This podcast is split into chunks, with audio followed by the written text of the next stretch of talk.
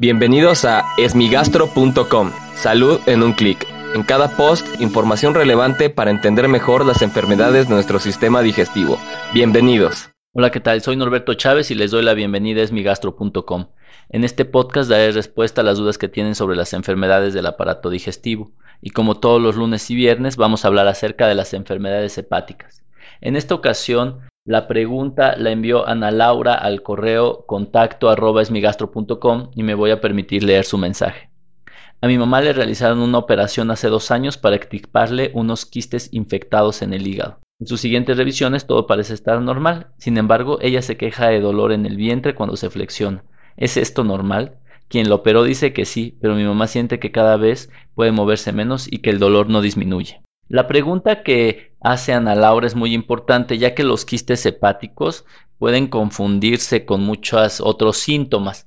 Es decir, la presencia de quistes rara vez da síntomas. Estos síntomas ocurren cuando son muy grandes los tumores, cuando están obstruyendo las vías biliares o incluso cuando pueden obstruir el, estómago y evitar que uno pueda comer adecuadamente. En general los quistes no, no requieren un tratamiento, únicamente vigilancia.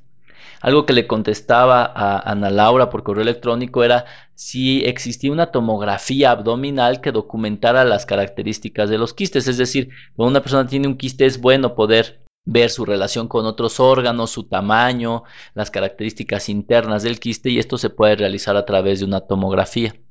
Sin embargo, me decía que no habían realizado una tomografía. Por lo tanto, no podemos atribuir los síntomas de dolor abdominal al quiste o descartarlos sin la evidencia de una tomografía o de, estudio, o de un estudio de imagen que me permita poder determinar las características del quiste.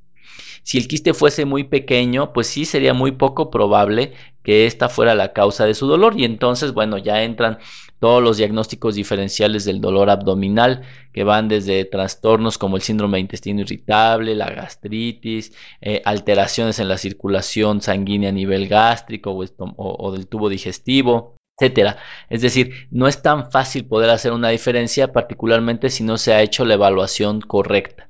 Por lo tanto, para responder a Ana Laura, los síntomas pueden o no ser asociados a un quiste, pero necesitamos documentarlo correctamente para poder tomar una decisión y aseverar el origen de este dolor. Muchas gracias Ana Laura por enviarnos esta pregunta. Si tienes alguna duda te invito a que escuche los episodios previos y si aún tienes algo que no te haya quedado claro en el sitio web esmigastro.com encuentras el formulario a través del cual puedes enviarnos tu pregunta. Gracias por haber escuchado este post. Si la información les fue útil compártanla. Hagamos que más gente esté informada.